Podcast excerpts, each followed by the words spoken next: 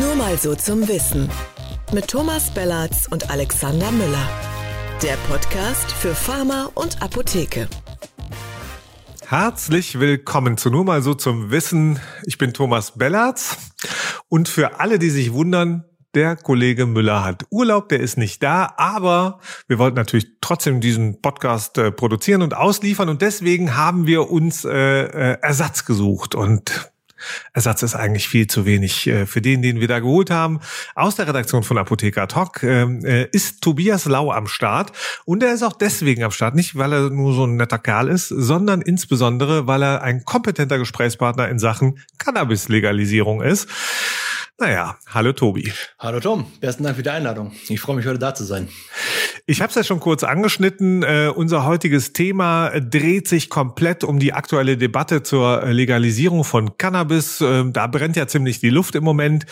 Wie stehst du zu dem Thema und warum?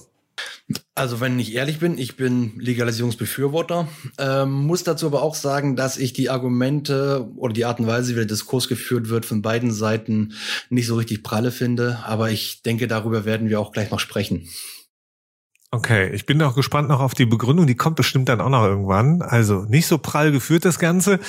Ähm, wir haben ja, äh, apropos nicht so prall, ähm, äh, Lindner, äh, Christian Lindner weicht ja im Moment so ein bisschen vom, äh, vom Kurs der FDP ab. Er hat ja gesagt, ja, Legalisierung, bitteschön, aber Abgabe dann äh, nur kontrolliert und äh, am liebsten in ähm, bereits existierenden Orten, äh, die für ihre Verlässlichkeit berühmt sind, zum Beispiel in deutschen Apotheken, äh, weil er sagt, wir wollen eben auch da ähm, diejenigen, äh, die da konsumieren, schützen. Wir wollen Gesundheitsprävention machen und und und. Wie findest du das?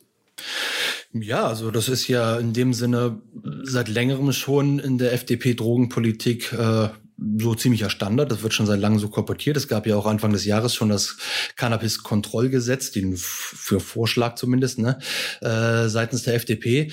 Es wundert halt ein bisschen, dass sie jetzt nach der Wahl damit so um die Ecke kommen. Das ist natürlich interessant, auch mit Blick auf die Ampel, die jetzt gerade geschmiedet wird. Von daher bin ich gespannt, stehen ja alle Zeichen jetzt auf Legalisierung. Auch dass der Lindner sich jetzt damit so vortraut, ja. ist ja schon mal ein Schritt. Im Sondierungs ja, im Sondierungspapier, ähm, ähm, jetzt wird ja ähm, äh, lustig äh, koaliert und wird darüber debattiert ähm, in den äh, Zirkeln. Im Sondierungspapier stand ja nicht besonders viel zur Legalisierung drin, oder? Nö, da steht gar nichts drin. Aber hm. das würde ich eher als gutes Zeichen sogar werten, denn ich meine, es war ja die ganze Zeit der Duktus von allen Parteien, dass es in der Sondierung nicht darum geht, rauszufinden, wo ist man jetzt irgendwie der super einer Meinung, sondern genau diese Themen wollte man ja außen vor lassen. Und dass das gar nicht drin vorkommt, spricht ja auch eher dafür, dass da Einigkeit herrscht. Und es herrscht ja auch Einigkeit in den Wahlprogrammen. Ne? Also am restriktivsten ja. ist noch die SPD, die erstmal von Modellprojekten redet und da sich sowas aus, der wahrscheinlich sowas vorschwant, wie das jetzt hier in Berlin ja seit Jahren eigentlich geplant war und mittlerweile ja auch gerichtlich versucht wird durchzusetzen, ne? dass man so Modellprojekte macht mit den 20 Apotheken sollten sein in Berlin und ich glaube 400 oder 300 äh, Tester sozusagen. Ich glaube so, dass der in die Richtung schwant der äh, SPD vor. Die Grünen waren halt eigentlich immer für die volle Liberalisierung, ne, dass man Coffeeshops macht. Und die FDP positioniert sich jetzt so in dem Mittelweg, den Kompromissweg. Also man kann schon vermuten, dass das die Richtung ist, in die es geht. Mhm. Wir haben ja auch, ähm, was sehr wichtig ist, und da würde ich gerne hinkommen, ähm, diese Abgabe über Apotheken ähm, ist ja durchaus weltweit. Da, wo Cannabis abgegeben wird, äh, passiert das durchaus häufiger in den Apotheken. nun hatten wir schon mehrfach in den vergangenen Jahren über Aposcope die Apothekenteams befragt, was sie eigentlich davon halten. Und eine die jüngste Befragung dazu, die war im Juli, also gar nicht so lange her in diesem Jahr vor der Bundestagswahl. Und äh, da haben zwei Drittel der befragten ApothekerInnen ähm, und PTA äh, die Legalisierung befürwortet und, und auch klar gemacht, dass sie sich, ähm, wenn dann eine kontrollierte Abgabe natürlich wünschen, ähm, zum Beispiel auch über Apotheken. Es soll Altersbeschränkungen geben, Beschränkungen bei den Höchstmengen und und und. Also alles das, was wir auch diskutieren. Ähm, wie, wie, wie, wie findest du das, dass äh, Apotheken dort ähm, nun ins Spiel gebracht wurden? Jetzt mal jenseits äh, der Tatsache, dass es die FDP getan hat. Auch wenn es die FDP ist, manchmal sagen die ja gute Sachen. Ähm, ich finde das ehrlich gesagt einen sehr guten und spannenden Mittelweg, gerade auch die Art und Weise, wie es die FDP sich vorstellt. Denn wie du sagtest, es wird ja in verschiedenen Ländern der Welt über Apotheken gemacht, nur immer auf unterschiedliche Arten und Weisen.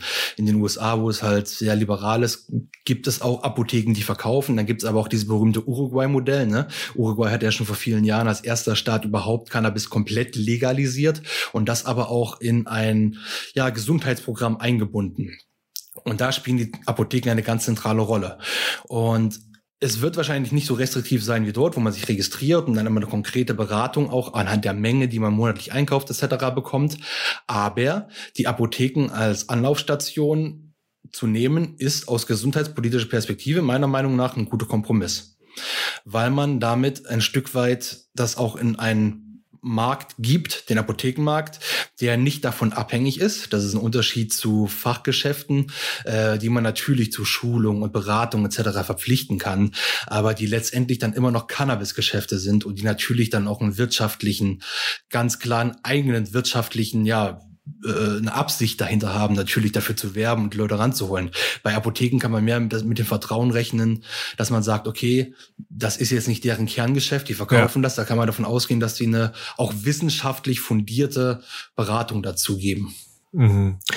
Bevor wir vielleicht gleich nochmal äh, tiefer in, in diese Apothekengeschichte reingehen und, und da ein paar dezidierte Fragen. Aber was, was ist dein Gefühl? Ähm, ich denke, äh, ne, wichtige Frage ist ja auch immer, wenn was Neues eingeführt wird, was gesellschaftlich auch ja durchaus kontrovers diskutiert wird, ähm, ähm, wem ähm, tut man einen Gefallen eigentlich mit der Legalisierung? Ist es dem Staat selber, weil der auf einmal mehr Steuereinnahmen bekommt, wenn es legalisiert ist, ja, weil die Kasse sich ein bisschen mehr füllt, ähm, äh, den äh, Kifferinnen Kifferinnen und Kiffern am Ende oder ähm, ähm, tut man den Apotheken vielleicht einen Gefallen? Also mein Gefühl ist, ähm, das ist eine Win-Win-Win-Win-Win-Situation. Ich glaube, ähm, äh, gesellschaftspolitisch ist das ähm, habe einen spannenden Beitrag von von Thomas Fischer, dem früheren Verfassungsrichter im Spiegel gelesen, bei Spiegel Online, ähm, äh, der ja auch klar gemacht hat, dass man eigentlich an einer Legalisierung nicht vorbeikommt. Ähm, und man merkt ja auch an diesem breiten Bündnis jetzt gerade in den Koalitionsgesprächen sprechen,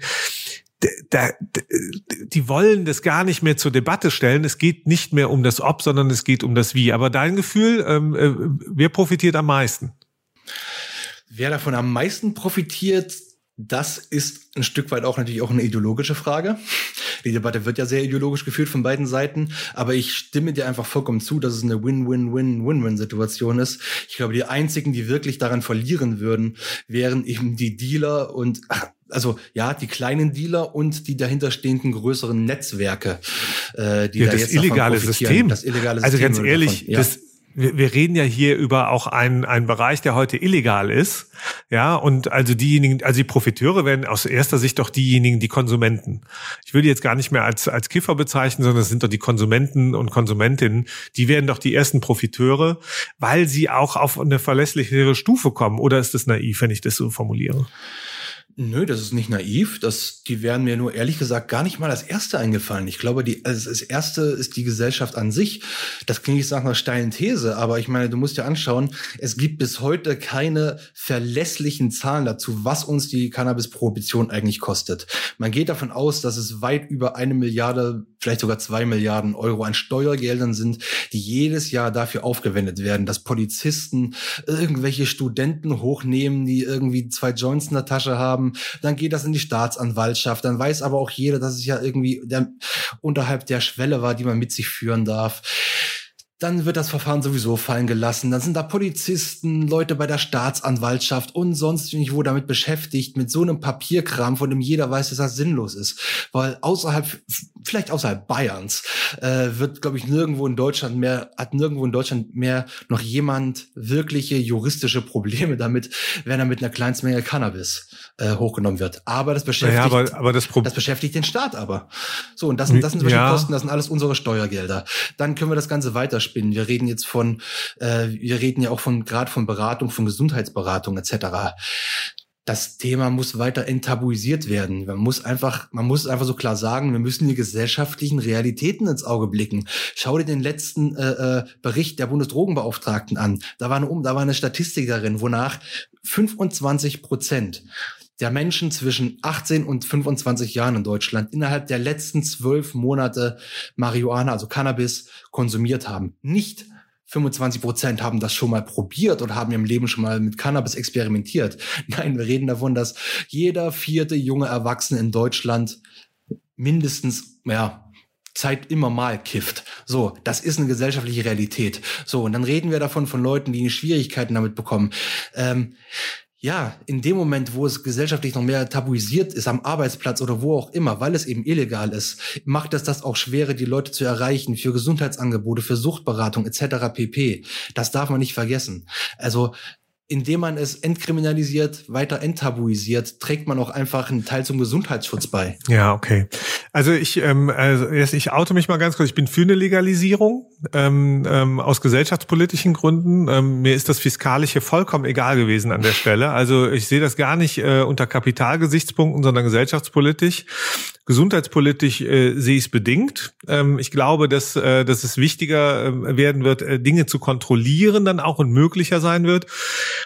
Ob die Prävention da funktioniert besser, nur weil es legal ist, da habe ich meine äh, Zweifel. Wenn ich so an Alkoholkonsum denke und, äh, und was auch immer, dann, dann sehe ich nicht, dass eine Legalisierung per se dazu führt, dass deswegen Präventionsangebote angenommen würden. Ja, und sogar in den Apotheken haben wir das. Die Tatsache, dass wir durchaus aufmerksam machen und auch in den Apotheken Höchstabgabemengen bei bestimmten Arzneimitteln sind, führt ja nicht dazu und auch Prävention äh, zum, zum Arzneimittelmissbrauch und so gang und gäbe sind, führt ja nicht per se dazu, äh, äh dass es äh, da keinen Missbrauch gibt. Also insoweit glaube ich, ähm, sollte man sich da ehrlich machen und sagen, wir wollen den Konsum haben, wir wollen, dass Menschen frei entscheiden dürfen und konsumieren können und dafür gibt's Abgaberegelungen. Was braucht's denn jetzt? Welche Bestimmungen müsste man denn einhalten? So, wenn wir so an, äh, an Themen denken wie Höchstabgabemengen. Was wäre denn so eine Höchstabgabemenge? Ich habe davon echt keine Ahnung. Ähm, ich weiß nicht, ob du Ahnung hast oder irgendwas gelesen hast dazu. Was ist denn so eine Höchstabgabemenge? Sind ein Gramm, fünf Gramm, 20 Gramm? Keine Ahnung. Oder kriegt man direkt ein Kilo fürs ganze Jahr oder als Flatrate irgendwie? Also was ist die Höchstabgabemenge? Darauf werde ich jetzt antworten, aber vorher möchte ich noch ganz kurz auf das eingehen, was du gesagt hast. Es steht nämlich Bist du eigentlich Politiker? Das ist das ja unglaublich. Politisch gerade, ne? Ja. ja total. Äh, ich versuche mal ein bisschen lockerer zu sein. Wir reden ja so Kiffen, ne? Da muss man ja nicht so steif klingen, hast du recht. nee, aber der Punkt ist ja der, ähm, natürlich wird Beratung jetzt nicht äh, die Probleme komplett lösen und es wird jetzt keine äh, umfassende Suchtberatung irgendwie kommen, die alle und kein Mensch wird mal Probleme mit der Droge haben, ist ja klar. Äh, das ist ja bei Alkohol auch nicht so. Nur der Unterschied ist, und das ist ja gerade das, und da kommen wir jetzt auch zu diesen, zu der Art und Weise, wie man die Regulierung macht. Ähm, man muss ja ganz klar sehen, das ist stärker reguliert wäre als Alkohol. Du kannst heute Alkohol an jeder Tanke, du kannst in jedem Späti hier in Berlin, äh, wenn ich hier die Straße runterlaufe, habe ich auf einem Kilometer zehn Orte, an denen ich harten Alkohol kaufen kann und da ist keine Beratung dazu etc. Ne? Äh, das hm. wird dann dort anders sein. Natürlich wird dann auch die Beratung dort vor Ort, natürlich wird das nicht dazu sor dafür sorgen, dass es da dass niemand mehr ein Problem damit hat. Ne? Das würde natürlich ja, nicht so sein. Aber es wird auf jeden Fall mehr sein, als es jetzt im Moment ist und das meine ich mit der gesellschaftlichen Realität. Es geht nicht darum, dass man ein Problem komplett aus der Welt schafft, schafft. Es geht darum, dass man ein Problem sieht und fragt, okay, wie können wir das ein bisschen verringern? Ja. Und man kann es nicht mehr verringern, indem man heute irgendwie äh, bei der Prohibition die Stellschrauben noch mal enger dreht und dann irgendwie tut, ja, dann hören die Leute auf zu kiffen. Das hat die letzten 50 Jahre nicht funktioniert, sondern ganz im Gegenteil. Es hat sich die letzten 10, 20 Jahre noch viel mehr normalisiert. Äh, man kann dieser gesellschaftlichen Realität nicht anders beikommen. Deswegen muss man versuchen, die Probleme, die dahergehen, damit, ja, das so zu regulieren, dass es gut funktioniert. Und das die, die Frage, ja. Tobi, Tobi, äh, ich wollte, pass auf, versuch's mal. Ja. Höchstabgabemenge. Also ja. braucht's. Ja, okay. das braucht. Ist das dann keine Prohibition? Also wenn dir der Gesetzgeber sagt, nee, du darfst aber nur das äh, äh, nehmen, ist das dann keine Prohibition? Also du darfst aber nur ein bisschen? Das ist eine Einschränkung, wie wir es auch bei Arzneimitteln haben. Ich darf auch nicht so viele, äh, ich darf auch nicht so viele Nasensprays äh, oder starke Schmerzmittel in der Apotheke kaufen, wie ich will. Ja, gehst du gehst von einer Apotheke zur anderen, oder? Als Süchtiger. Das ist Weiß eine nicht. Schwierigkeit. Das ist eine Schwierigkeit. Aber wie gesagt, da sind wir wieder beim Punkt. Ja. Es geht ja nicht darum, dass man ein Problem komplett aus der Welt schafft, sondern dass man Hemmschwellen anhebt, dass man Leitplanken einzieht, um das wenigstens einzudämmen. Vielleicht kriegt man dann auch so einen Cannabis-Pass irgendwie, indem man dann äh, was ja. eintragen lässt oder so. Oder auf die elektronische Gesundheitskarte oder was auch immer und Sparen noch äh, mitgeben dagegen wird. Wehrt sich ja, dagegen wehrt sich der FDP. Also das ist ja dieses Uruguay-Modell. Ne? Da musst du dich ja so mit so einer Karte registrieren und dann hast du wirklich in der Apotheke, sieht er dann, okay, der hat jetzt aber diese Woche oder diesen Monat schon 20 Gramm gekauft. Dann muss ich fragen, okay, der hat schon genug. Rauch, genau. Der hat schon eine Party gefeiert. Ja, dann sind die halt angehalten, dann mit den Leuten zu reden. So, also sie haben jetzt die letzten drei Monate jeden Monat 30 Gramm weggebarzt. Ist das nicht ein bisschen derbe? Überlegen Sie mal hier. Wir versuchen mal, äh, äh Tobi, ich merke, du bist, du bist tief im Thema drin. Das finde ich auch super. ähm, und ähm, ähm, noch mal eins, also Registrierung haben wir, äh, Höchstabgagemenge, keine Ahnung, wird sich irgendwas herausstellen, aber ähm, ich finde auch mit Blick und dann kommen wir gleich in die ähm, in die Apotheke. Es ist ja auch ne, will ich denn eigentlich mein Cannabis in der Apotheke, zum Beispiel jetzt in der Apotheke abholen? Ähm, weißt du, die Leute haben ja schon ein Problem, da manchmal einen Schwangerschaftstest abzuholen äh, oder die Pille danach oder so und fahren 20 Kilometer weit in eine Apotheke, wo sie vielleicht nicht erkannt werden. Also will ich mein Cannabis da eigentlich abholen? Ist das ein Tabuthema? Oder müssen wir uns da auch als Gesellschaft vielleicht einfach weiterentwickeln, wenn wir sagen, ja, wir wollen die Liberalisierung, keine Prohibition, wie du sagst, und und und, dass wir uns da einfach ein bisschen lockerer machen müssen? Also ich glaube, in dem Moment, wo es legal wäre, wäre das kein Problem mehr. Also ich glaube, dann ist die Schamgrenze bei einem Schwangerschaftstest oder der Pille danach oder Hämorrhoiden. Ja, ist ja auch alles legal. Genau. Ist ja auch und alles legal. Deswegen meine ich. Aber da gibt's auch trotzdem. Produkten, genau, deswegen meine ich ja. Ich meine, bei diesen Produkten, glaube ich, ist die Hemmschwelle oder die Scham größer, als es bei Cannabis mhm. wäre. Ich glaube, jemand, der Cannabis raucht, da ist die, die, die Scham und die Hemmschwelle einfach nur, dass es halt formal illegal ist und dass man es deswegen in bestimmten Kreisen bei Arbeit oder Familie etc. nicht sagt, mhm. weil es eben noch durch die Illegalität äh, äh ja diesen diesen Nimbus hat. So, aber das löst sich ja auch schon in den letzten Jahren extrem auf. Also ich glaube, wenn es legal wäre, hätte keiner mehr Problem damit. Hm.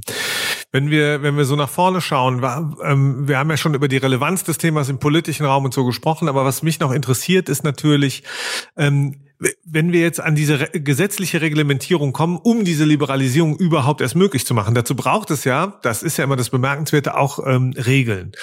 Ähm, wer soll diese Regeln aufstellen? Also nun wird das ja nun ein Koalitionspapier so ein bisschen dann vielleicht auf den Weg bringen und dann äh, wird es im Gesundheitsministerium gemacht und ähm, wer weiß wo noch. Das Wirtschaftsministerium wird beteiligt, dann das Finanzministerium, wenn es um die Besteuerung geht und und und.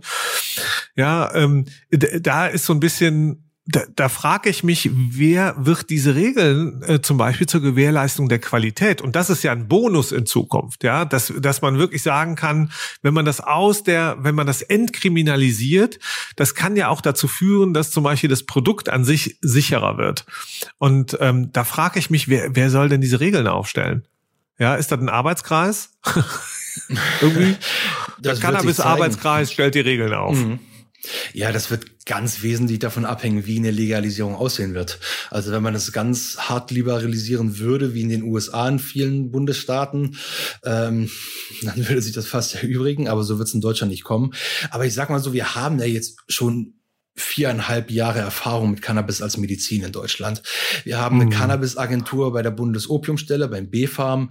Äh, wir haben Strukturen über Analysezertifikate und hast du nicht gesehen, äh, die die Qualität von medizinischem Cannabis gewährleisten. Also die Kompetenz ist ja da. Man müsste halt Moment. nur sehen, wie man das Stopp. eben für Stopp, Entschuldigung, Entschuldigung. Ich, äh, ne, ich darf das ja nicht. Die, die, unsere Redakteurin, mhm. Grüße an Kathi, sagt immer, ich darf nicht unterbrechen, ich muss kurz unterbrechen.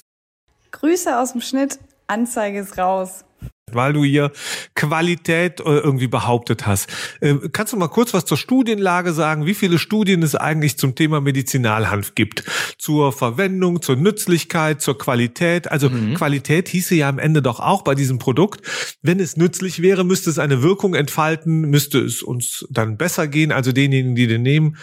Gibt es da naja. irgendwelche Studien? Werden ja immerhin 240 Tonnen im Jahr produziert und verkauft. Naja, naja, das sind ja zwei unterschiedliche Sachen. Also das ich eine ist die Qualität Qualität der Ware. Das heißt, ich kriege Cannabis, das einen bestimmten THC, CBD-Gehalt hat. Mittlerweile gibt es sogar schon forschen Unternehmen schon daran, den Terpengehalt etc., die ganzen äh, ähm, sekundären Cannabinoide etc., äh, dann darf es nicht verschimmelt sein, es darf nicht chemisch belastet sein Gott und so weiter und so fort. Das ist die Qualität. Ist das, mal ganz salopp gesagt, Straßensprache, ist das gutes Gras, ist das gutes Zeug. So, das ist die Qualität. Das andere ist ja jetzt die medizinische Anwendung, die Studienlage bei bestimmten Indikationen. Äh, da gibt es immer mehr Studien, Das muss man so sagen. Das Problem äh. ist, äh, es gibt wenige Studien nach dem klassischen klinischen Prinzip, ne, randomisiert, doppelblind, placebo kontrolliert etc. Auf die Art und Weise, wie man in Phase 1 bis 3 genau. klinische Studien durchführt. Das gibt es sehr, sehr wenig. Das hat aber viele andere auch wissenschaftliche Gründe. Die Zahl Ja, schön, dass es viele Gründe. Du, nee, sorry, aber es kann doch nicht sein, dass wir wirklich äh, darüber diskutieren. Medizinalhanf ist ja der Türöffner gewesen, glaube ich, nochmal für diese Verstärkung dieser Debatte. Mhm. Ja, dass es gang und gäbe ist. Und dann geben wir uns damit zufrieden, dass es da keine Studien gibt. Das wird immerhin von Krankenkassen erstattet, oder nicht? Es die geben ja nun auch ein paar Millionen. Es gibt ja, und, und die sagen, ja, es wirksam funktioniert. Nein, die Krankenkassen machen das, was Krankenkassen fast immer machen. Die halten den Daumen drauf und versuchen so wenig wie möglich auszugeben. Du hast ja bei der Cannabis, bei Cannabis ist Medizin hast du ja diese Sonderregelung, dass der medizinische Dienst der Krankenversicherungen vorher deinen Kostenantrag checkt. Also anders als bei jedem anderen Arzneimittel musst du dich vorher bei der Krankenkasse quasi bewerben, einen Antrag schreiben und sagen, hier, mein Arzt sagt, ich brauche Cannabis-Therapie, genehmigt er das. Und die Kassen lehnen im Schnitt ein Drittel der Anträge ab. Also es ist nicht so, dass die Kassen das jetzt frei heraus irgendwie äh, freiwillig bezahlen würden oder so, sondern die versuchen schon so restriktiv wie möglich das so handhaben. So, genau. du musst im Rahmen dieser Anträge musst du beispielsweise für deine jeweilige Indikation sehr spezifisch sogar ein Literaturverzeichnis mit einreichen. Der Arzt muss sich hinsetzen, eine Literaturrecherche machen und zeigen hier, ich habe diese fünf Studien, die zeigen, dass beim, bei meinem Patienten, der an Parkinson leidet, unter dieser Sonderform, in diesem Stadium etc. Cannabis äh, eine ja, Zusatzwirkung sozusagen, würde man es beim GBA sagen, mhm. ne? äh, eine Zusatzwirkung hat. Also ist es nicht so, dass man irgendwie sagt, ja, hier ein bisschen Gras, kann man hier die Kasse zahlen. Nee, nee, nee. Da muss man schon sehr, sehr viele Hürden nehmen, um überhaupt Cannabis bezahlt zu bekommen von der Kasse. Wird es denn, äh, wenn wir jetzt äh, dann nochmal einen Schritt weiter gehen, gehen wir in die Liberalisierung, das heißt, wir gehen mhm. weg vom Medizinalhanf, da wo erstattet wird, da wo die Krankenkassen ähm, ähm, ähm auch tätig sind gehen wir in die Apotheken in diesen liberalisierten Markt. Es wird ja anscheinend genug Cannabis produziert, um diesen äh, jetzt noch illegalen Markt zu versorgen und die Konsumentinnen und Konsumenten. Ähm, wie sieht das aus, wenn wir, wenn wir dann jetzt äh, sicheren und guten Stoff brauchen und der soll kontrolliert angebaut sein und und und? Äh, wird es überhaupt möglich sein, genug Stoff in diesen legalen Markt reinzudrücken? Was sind da deine Einschätzungen? Ja, das wird mit Sicherheit, weil es ist, also das ist ein potenzieller Riesenmarkt. Da stehen so viele Leute schon jetzt auf der Matte und schauen mit den Hufen, dass das endlich losgeht. Also Versorgungsprobleme, glaube ich, wird es ja nicht geben. Jetzt sind wir wieder in einem Thema, wo es ganz stark darauf ankommt, wie die Legalisierung reguliert wird.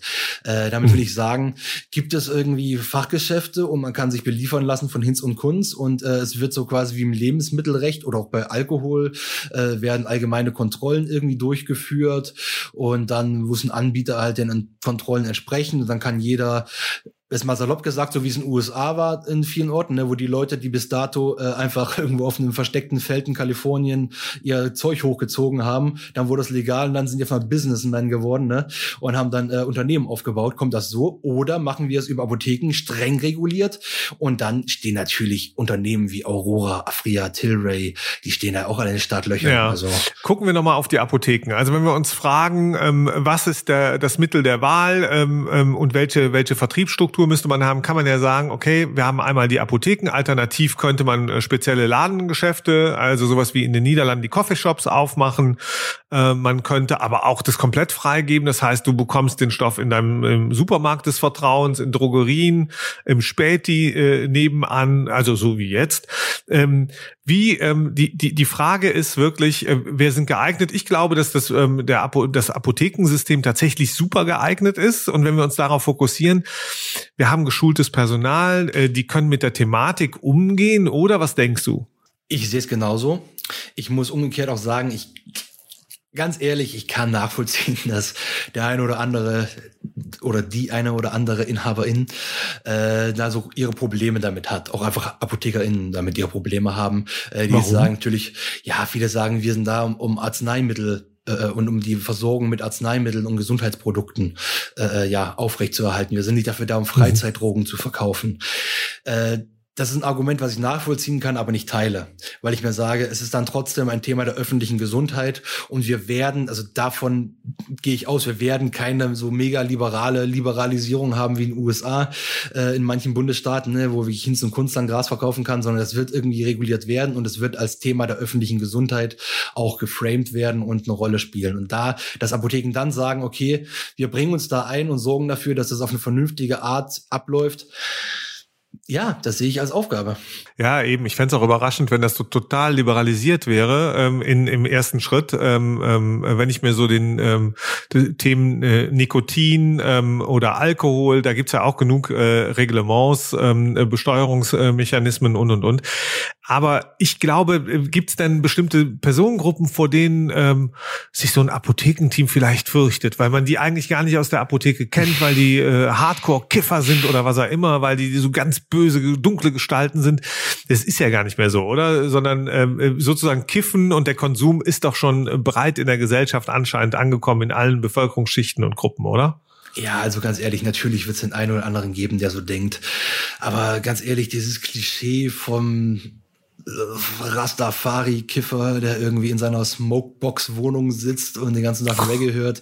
Äh, das war doch schon in den 90ern abgeroschen, das ist das Klischee. Also mittlerweile ist es doch einfach so, das meinte ich auch mit diesen 25 Prozent der jungen Leute.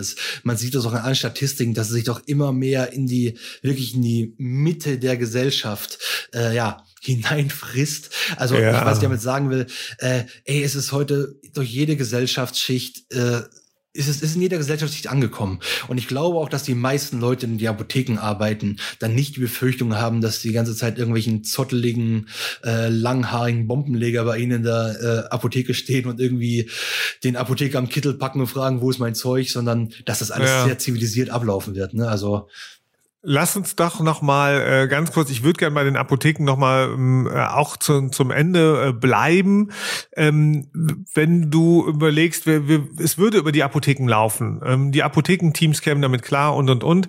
Ähm, wir, wir haben ja ähm, mehrere Themen rund ähm, um das, ähm, mit dem E-Rezept äh, bekommt noch mal zum Beispiel so Strukturen wie der Botendienst, der Transport ähm, äh, des Arzneimittels ähm, hin zum Kunden bekommt ein ganz anderes Thema. Wir erleben das gerade in Berlin, wo äh, gerade die Bringen Dienste, Lieferdienste wie Pilze aus dem Boden schießen und Angebote machen, das auch zum Teil ja schon krass angenommen wird.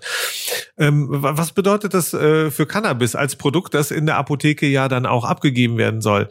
Äh, wird das dann in Zukunft auch ausgeliefert? Frage eins, Frage zwei: was machen wir mit den Versandapotheken? Ja, also wird aus dem äh, Liberalisierungshochland äh, Niederlande dann in Zukunft äh, Doc Morris oder wer auch immer ähm, äh, dann die Konsumenten beliefern?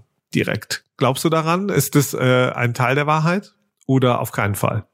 Das glaube ich nicht. Allein schon deswegen, weil die Parteien, allen voran die Grünen auch, explizit in ihren Wahlprogramm geschrieben haben, dass sie ein Lieferverbot wollen.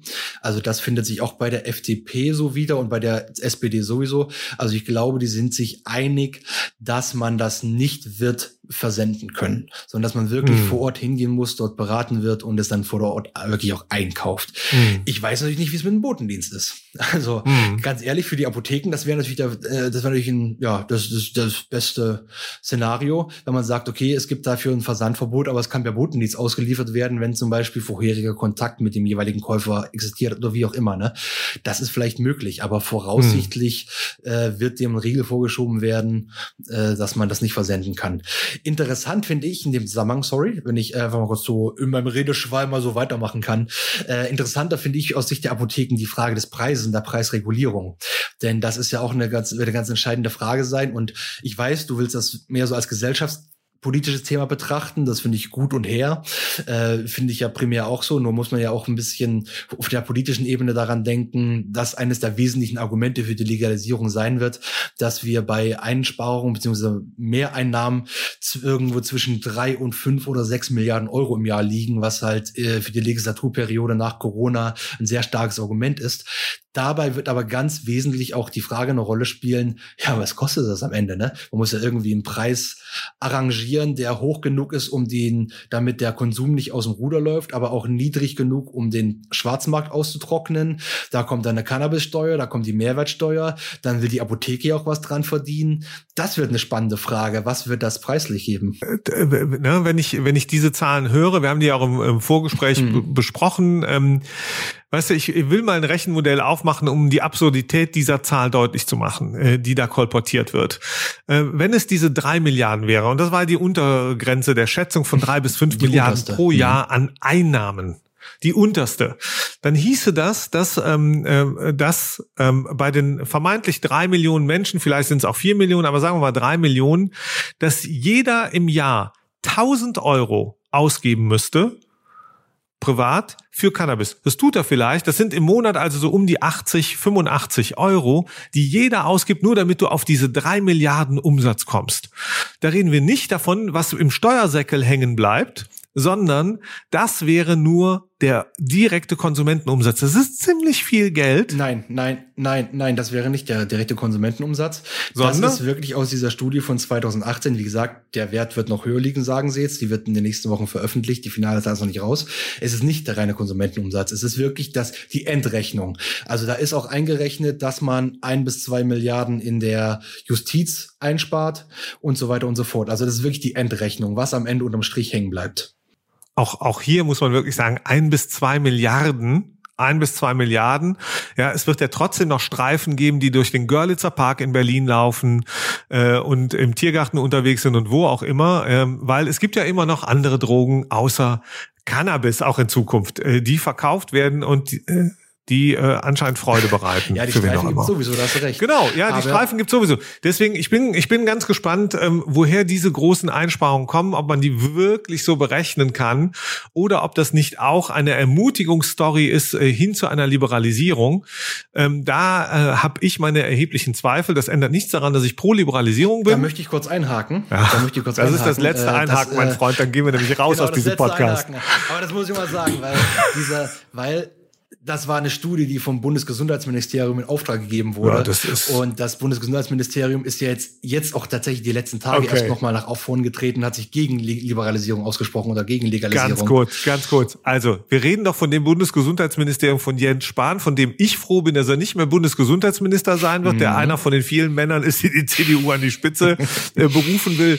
Also, nach den, äh, nach den Leistungen der vergangenen Monate und Jahre glaube ich, äh, der Geschichte erst recht nicht. So, und jetzt gehen wir raus. Also das Thema heute äh, hat uns garantiert nicht zum letzten Mal äh, beschäftigt. Und du, lieber Tobi, äh, warst ja, vielleicht auch nicht äh, zum letzten Mal bei uns hier. Der Müller geht ja ab und an in Urlaub und ähm, wenn er sich weiter so anstreckt, vielleicht auch früh in Rente, wer weiß, ähm, dann bist du dann noch häufiger hier. Also mir hat das viel Spaß gemacht. Ähm, vielen Dank, eine gelungene Premiere finde ich. Ich danke dir, für, dass du mich eingeladen hast. Also großen Spaß gemacht. Und ich hoffe auch, dass es nicht das letzte Mal war. Ich glaube, Alex können wir schon ein bisschen Urlaub gönnen.